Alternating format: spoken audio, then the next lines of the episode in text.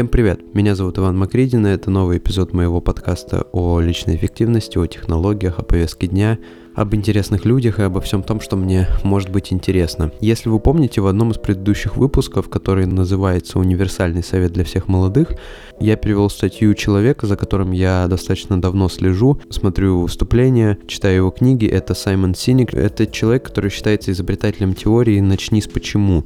А, она заключается в том, что всегда прежде всего нужно понимать, почему и зачем ты делаешь то, что ты делаешь, а уже только потом нужно думать о том, как ты это делаешь, с помощью чего, каким образом и так далее. И я переводил его статью, которая касалась миллениалов и поколения Z, он говорил о наших, о наших, потому что поколение Z это то поколение, к которому отношусь я, он говорил о наших характерных признаках, о том, почему мы э, иногда не достигаем успеха, потому что мы привыкли к мгновенному удовлетворению, потому что мы часто нетерпеливы, потому что мы часто думаем, что все нам что-то должны, а на самом деле это, конечно же, не так. Я посмотрел этот эпизод подкаста достаточно неплохо зашел э, вам, то есть моим слушателям, и я посчитал, что сейчас нужно перевести именно самый главный его спич, который так называется «Начни с почему», и о том, как и почему выдающиеся лидеры вдохновляют действовать других людей и достигать каких-то высот. Сейчас я буду просто озвучивать этот перевод, который я сделал, и я надеюсь, что что-то из этого вам окажется полезным. И плюс иногда, если мне будет что сказать, я буду встревать со своими ремарками и со своим каким-то личным опытом. Около трех с половиной лет назад я совершил открытие, и это открытие фундаментально изменило мое понимание того, как работает этот мир – как вы объясните тот факт, что вещи не всегда складываются так, как мы задумали? Еще лучше, как вы объясните тот факт, что другие могут достичь вещей, которые пренебрегают существующими допущениями? Например, почему компания Apple столь инновационна? Год за годом они более прогрессивны, чем все их конкуренты, а ведь это просто компьютерная компания, каких много. У них такой же доступ к талантам, те же агентства, те же консультанты, те же средства информации. Тогда почему они кажутся нам настолько другими? Почему Мартин Лютер Кинг возглавил движение за гражданские права? Он не был единственным в Америке, кто страдал от неравных гражданских прав, и он, безусловно, не был единственным выдающимся оратором тех дней. Тогда почему он? И почему именно братья Райт смогли первыми совершить контролируемый и пилотируемый полет в то время, когда были другие команды, более квалифицированные, лучше финансируемые, но они не смогли совершить первый пилотируемый человеком полет, а братья Райт смогли, они их победили. И я понял, что тут замешано что-то еще. Это открытие изменило мое понимание того, как работает этот мир, и это фундаментально изменило мой способ существования в этом мире. Оказывается, есть модель, которой следуют все выдающиеся и вдохновляющиеся лидеры и организации в мире, будь то Apple, Мартин Лютер Кинг или братья Райт. Все они думают, действуют и общаются одним и тем же способом, в полную противоположность всем остальным. Все, что я сделал, я кодифицировал ее. Вероятно, это самая простая идея в мире, я называю ее золотым кольцом. Эта маленькая идея объясняет, почему некоторые организации, некоторые лидеры способны вдохновлять, а другие не способны. Позвольте мне быстро определить термины.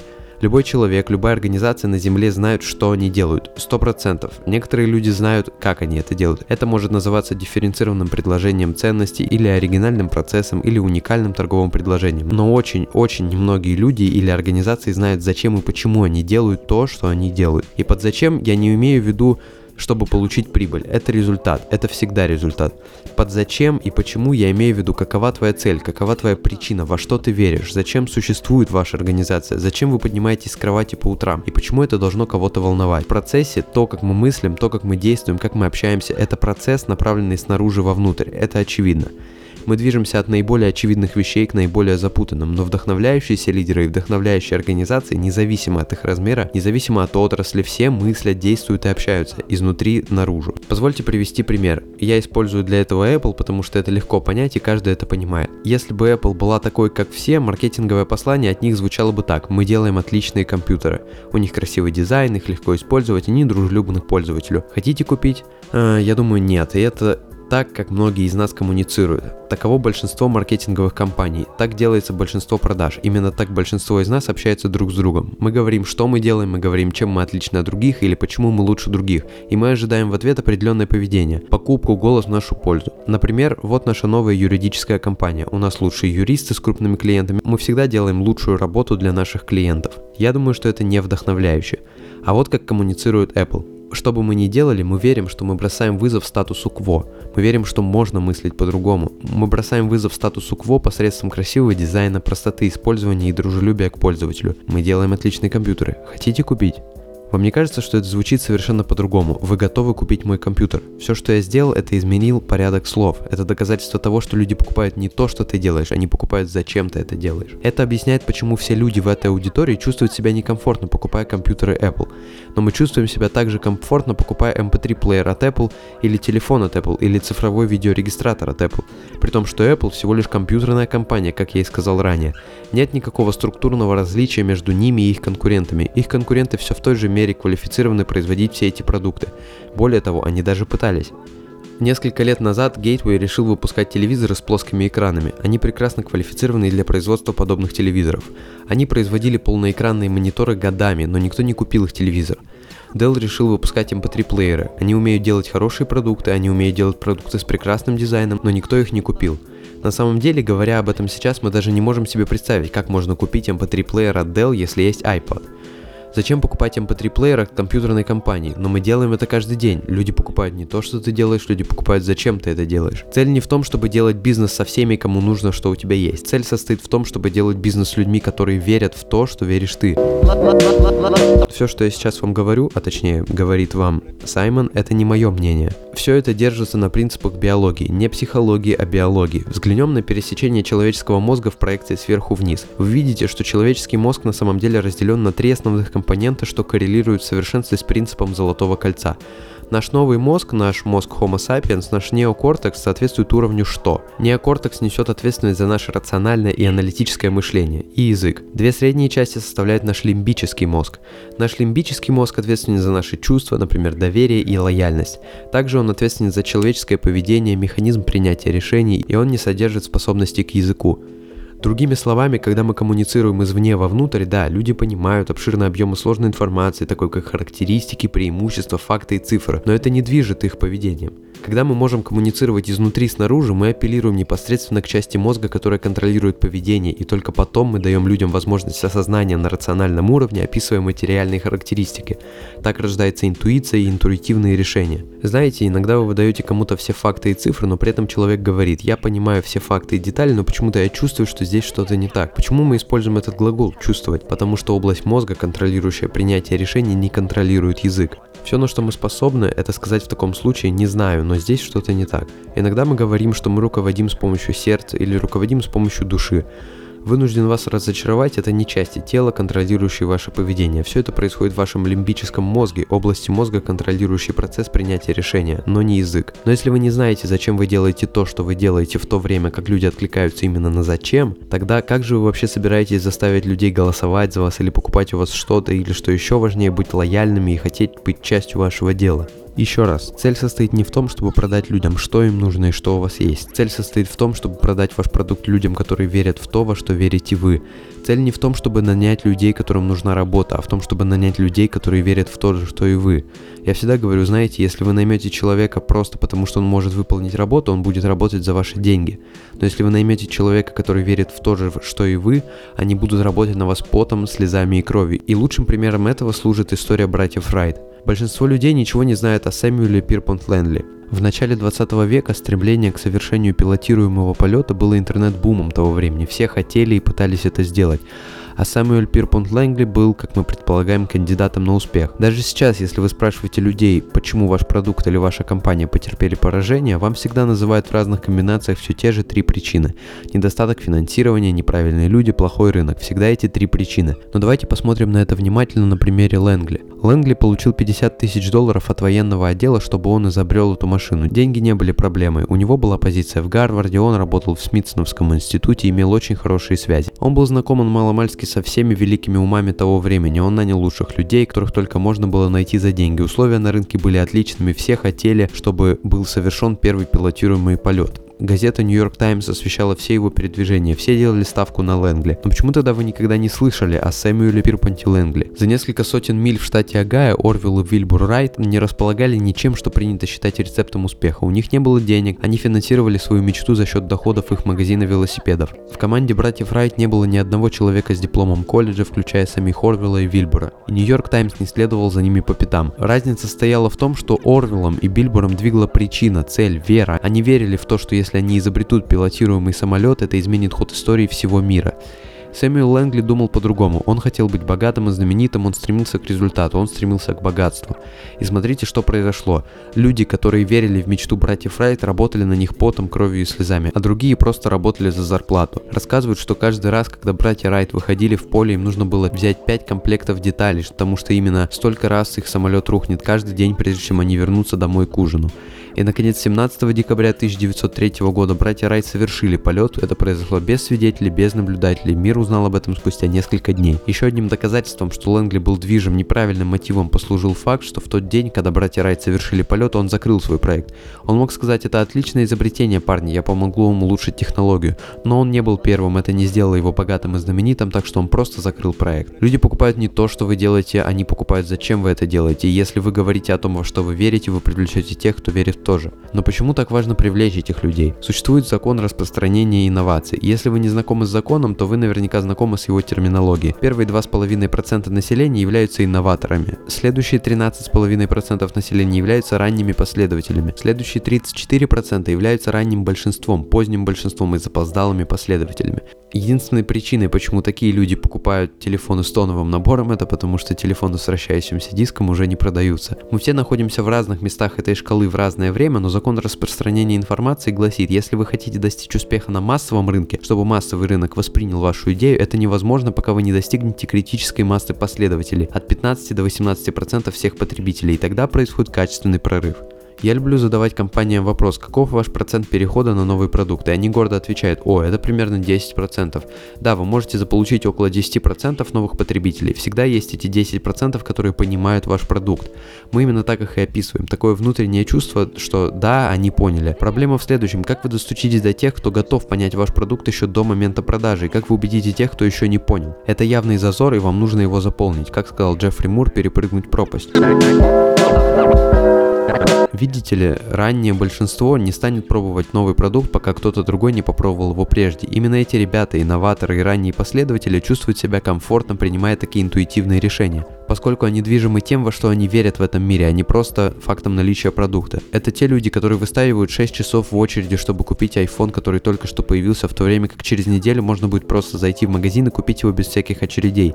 Это люди, которые тратят 40 тысяч долларов на самый первый телевизор с плоским экраном, даже если технология пока не совершенна. Они делают это не потому, что эта технология такая уж совершенна, они делают это для себя, поскольку они хотят быть первыми. Люди покупают не то, что вы делаете, они покупают зачем вы это делаете, а то, что вы делаете, просто доказывает то, во что вы верите. Люди склонны к поступкам, которые созвучны с тем, во что они верят. Причина, по которой человек купил новый iPhone в течение 6 первых часов, выстояв эти 6 часов в очереди, состоит в том, что это созвучно с тем, во что он верит. И он хотел, чтобы все это увидели. Он был первым. Люди покупают не то, что вы делаете, они покупают, зачем вы это делаете. Саймон повторяет эту фразу достаточно часто на протяжении всего выступления, потому что он хочет, чтобы люди это запомнили. И возвращаясь к тому, что он говорит о том, что люди готовы покупать новый iPhone и стоять в очередях, имеется в виду, сейчас вот тоже вышел новый iPhone, и, и я завидую тем слушателям, которые не сидят в Фейсбуке, потому что, ну, слушайте, это, конечно, удивительное дело, как люди каждый год считают нужным написать о том, что какие дебилы люди, которые стоят в очередях. Для меня тоже не совсем понятно, почему люди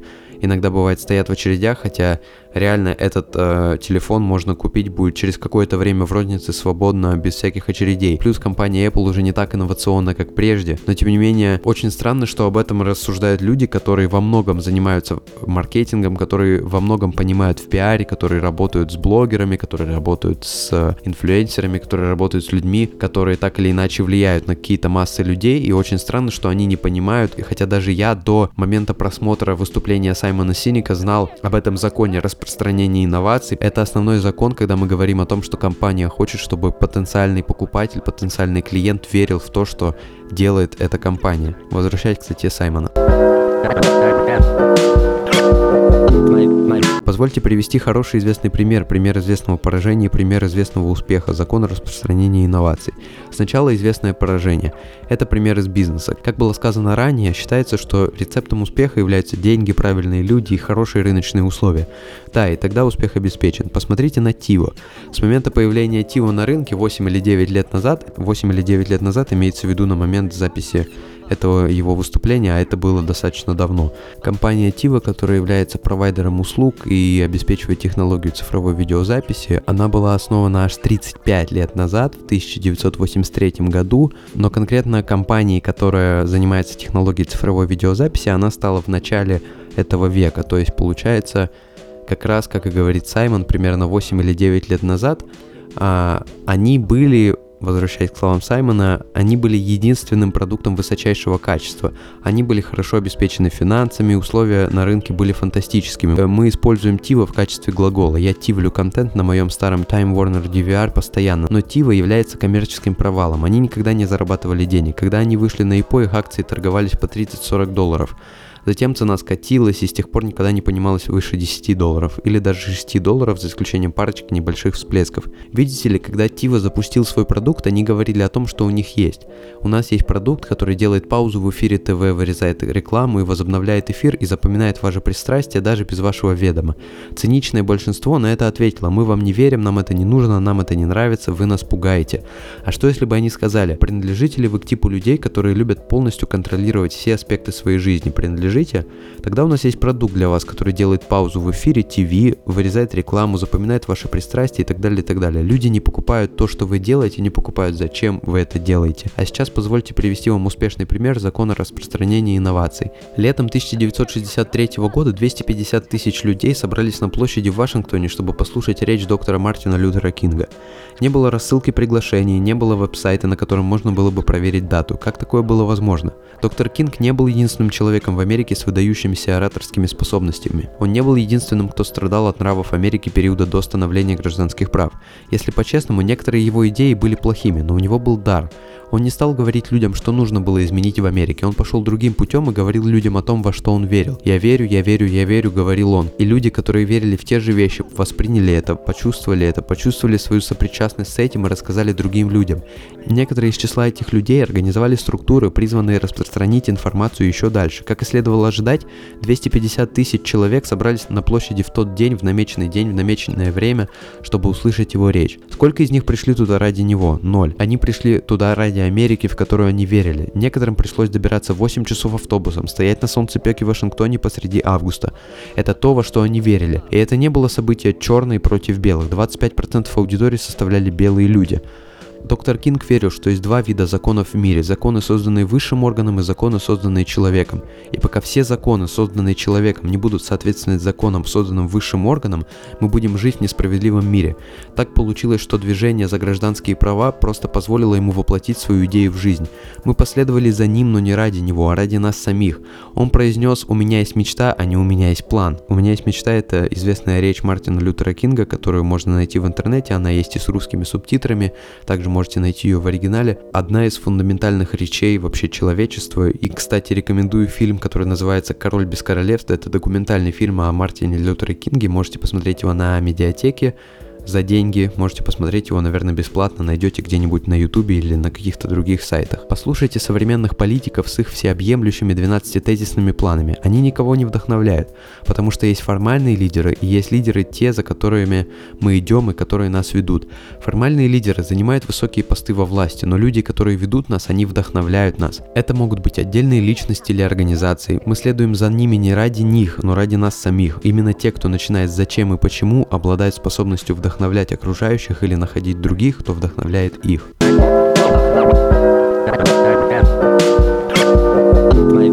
Вот какое-то такое выступление Саймона Синика. Рекомендую посмотреть его как в оригинале, если вам позволяет уровень английского, так и в переводе. И я в предыдущих выпусках, когда я говорил о мотивации, когда я говорил о вдохновении, когда я говорил о постановке целей, я даже после всех способов, приемов и советов говорил о том, что нужно понимать, зачем и почему ты делаешь то, что ты делаешь. И если говорить обо мне, потому что я повторяюсь, мне наиболее нравится формат именно когда я после каких-то мыслей своих и не только своих еще привожу конкретный пример именно на себе, Тут стоит сказать, что в выпуске подкаста, который назывался «Универсальный совет молодых», там я переводил другое выступление Саймона, он говорил о том, что многие миллениалы и многие люди из поколения Z хотят производить какое-то влияние, хотят после себя что-то оставить, и он говорил, что часто эти люди молодые, иногда необразованные, иногда импульсивные, иногда наглые, иногда нетерпеливые, они часто даже не понимают, что именно они хотят оставить, но для меня make an impact, то есть оказать какое-то влияние, грубо говоря, что-то после себя оставить, какое-то наследие, то, что будет жить после тебя и после твоей смерти, для меня это уже как бы является целью. Я бы хотел, чтобы, допустим, на мои выступления приходили люди, так как они приходят к Гэри Ви, так как они приходят к Саймону Синику, так как они приходят послушать многих других э, мотивационных спикеров и ораторов. И возвращаясь к вопросу «зачем и почему», это как раз таки потому, что хочется оказать какое-то влияние, хочется после себя что-то оставить. А личный блог со своими мыслями, подкаст, э, какие-то фотографии или что-то подобное, любой способ самовыражения — это всего лишь способ самовыражения, это, собственно, что ты делаешь. Но самое главное — это понимать, зачем ты это делаешь и почему ты это делаешь, и во что ты веришь, и что ты хочешь после себя оставить. С вами был Иван Макридин, и я надеюсь, что уже совсем скоро выйдет несколько очень, я надеюсь, интересных интервью. Не забывайте подписываться на обновление этого подкаста, оставлять отзывы. Огромное, кстати, спасибо всем тем, кто оставил отзывы в iTunes – Среди вас я разыграю книгу, и те люди, которые еще этого не сделали, могут сделать это прямо сейчас. Я буду рад, если вы напишите свои впечатления от прослушанного выпуска. А пока что я надеюсь до следующей недели. Пока. thank you